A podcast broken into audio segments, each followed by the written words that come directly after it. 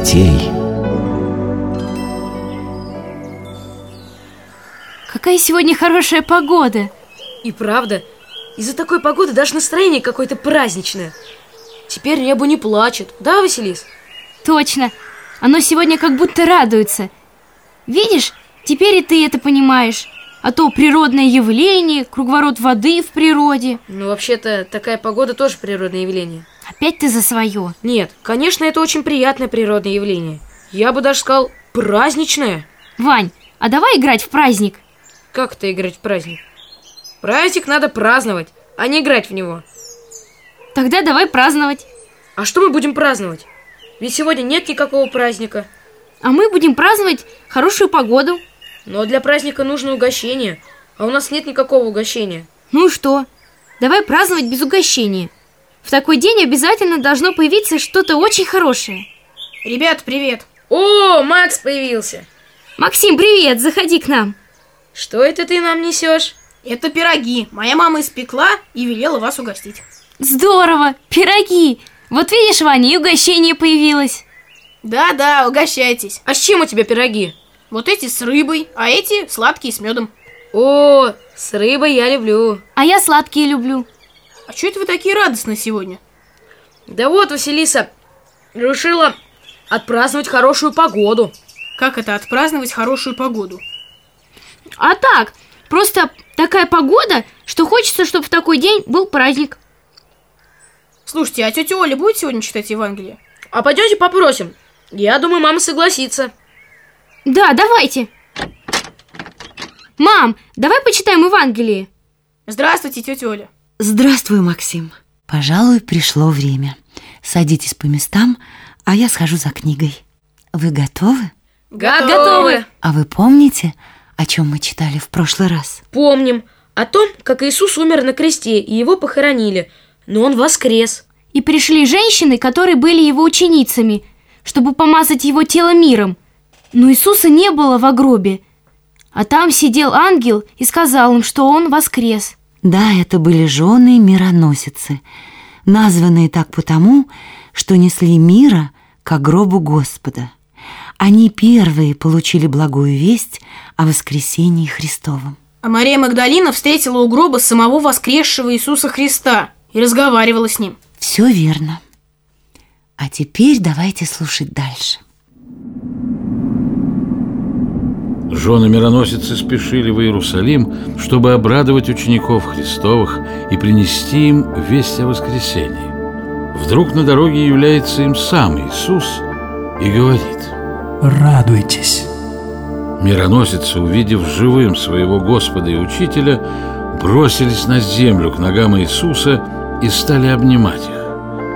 Но им все еще страшно было видеть Его живым, ведь они своими глазами видели, как Он умер на кресте и был похоронен в пещере. Не бойтесь. Сказал им Иисус. Идите и скажите ученикам моим, чтобы они шли в Галилею. Там они меня увидят. Вернувшись от гроба, жены мироносицы рассказали одиннадцати апостолам, что видели живого Иисуса и ангелов в гробе его. Апостолы и в этот раз не поверили. Вечером в тот же день воскресенья два ученика Иисуса, Клеопа и Лука, шли в село, которое находилось недалеко от Иерусалима и называлось Емаус. Шли они очень печальные и разговаривали о смерти своего учителя. Вдруг подходит к ним сам Иисус Христос и спрашивает. О чем вы разговариваете? И от чего вы так печальны? Ученики, как и Мария Магдалина, не узнали Иисуса и ответили ему. Неужели ты был в Иерусалиме и не знаешь о том, что там случилось в эти дни? О чем? Об Иисусе Назарянине, который был пророк, творивший чудеса и учивший людей. О том, как первосвященники и начальники наши осудили его на смерть и распяли. А мы надеялись, что он Мессия, который спасет людей. Но вот уже третий день, как он мертв. Правда, рано утром у гроба были некоторые женщины, которые не нашли в гробе его тело, а видели ангелов, которые сказали им, что он жив. Некоторые из учеников ходили к гробу и видели там все то, о чем рассказывали женщины, но его самого не видели. Иисус выслушал все это и сказал им, Плохо вы понимаете, что предсказали пророки. Разве не следовало Христу сначала пострадать, а потом воскреснуть и прославиться? И он растолковал им все пророчества о Христе, бывшие в Священном Писании. Пока Иисус говорил с ними, они подошли к Емаусу. Уже стемнело. Иисус сделал вид, что хочет идти дальше, но Клеопа и Лука стали просить его. Останься с нами. Уже поздно, наступил вечер.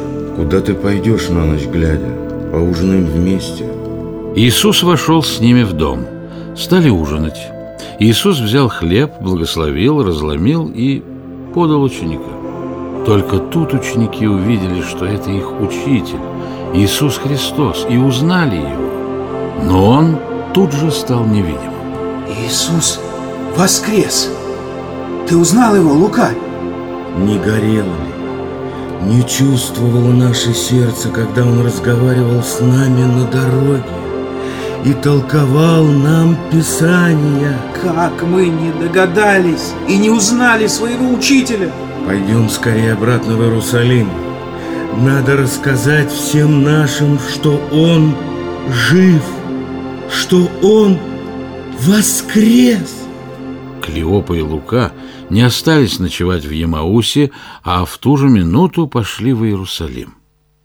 Пришли в дом, где собрались апостолы и другие ученики, которые рассказали им, что Христос воскрес и явился Петру. Клеопа и Лука также рассказали всем, как Христос явился им на дороге, шел и разговаривал с ними, и как они узнали его только тогда, когда он разломил и дал им хлеб.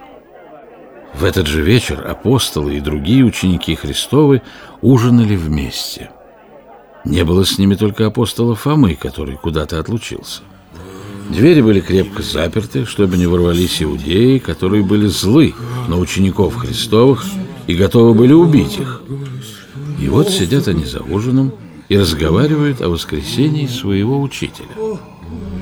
Вдруг сам Иисус становится посреди учеников и говорит им. Мир вам. Ученики смотрят, двери по-прежнему заперты. В испуге они подумали, что это дух, привидение. Но Господь, зная, о чем они подумали, сказал. Чего вы испугались? Посмотрите на мои руки и ноги. Это я сам. Можете меня потрогать. Дух не имеет плоти и костей, а я, как видите, имею. И он показал им пробитые гвоздями руки и ноги, и бок свой, пронзенный копьем. Ученики не могли поверить от радости и удивлялись, чтобы еще больше убедить их, что это он сам, воскресший из мертвых, Иисус Христос, спросил. Есть ли у вас какая-нибудь пища? Да, Господи. Вот печеная рыба и мед. Тогда Иисус взял эту пищу и ел при них. Да, ведь дух не может есть земную пищу. Конечно. Но слушайте дальше. Тогда Господь открыл апостолам разум. Как люди неученые, они до этого времени не понимали смысла священного писания.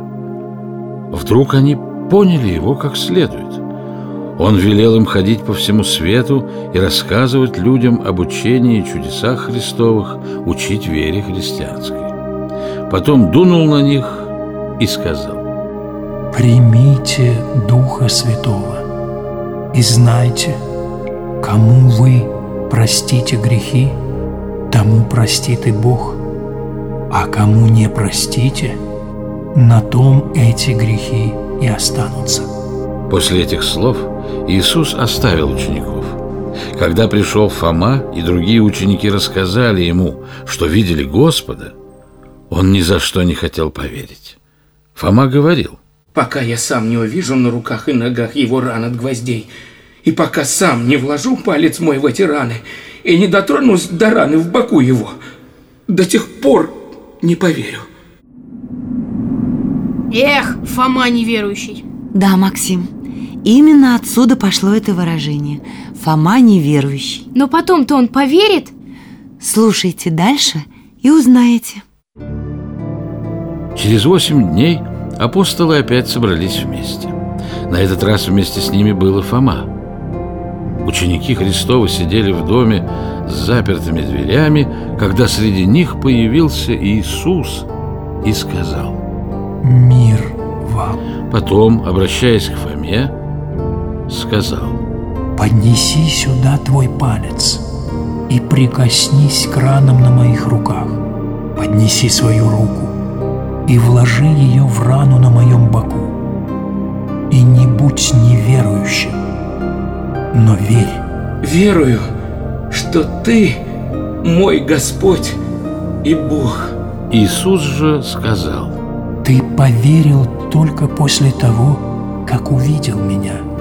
Но блаженны те, которые не видели меня, но поверили в меня. Мама, а я не видела Иисуса Христа, но верю в Него. Верю, что Он Сын Божий и что умер и воскрес. Да, Василек, а таких, как ты, были эти слова Христа. А что было дальше? Иисус стал жить вместе с апостолами на земле? Нет, не стал. А что же было? Об этом мы узнаем в следующий раз.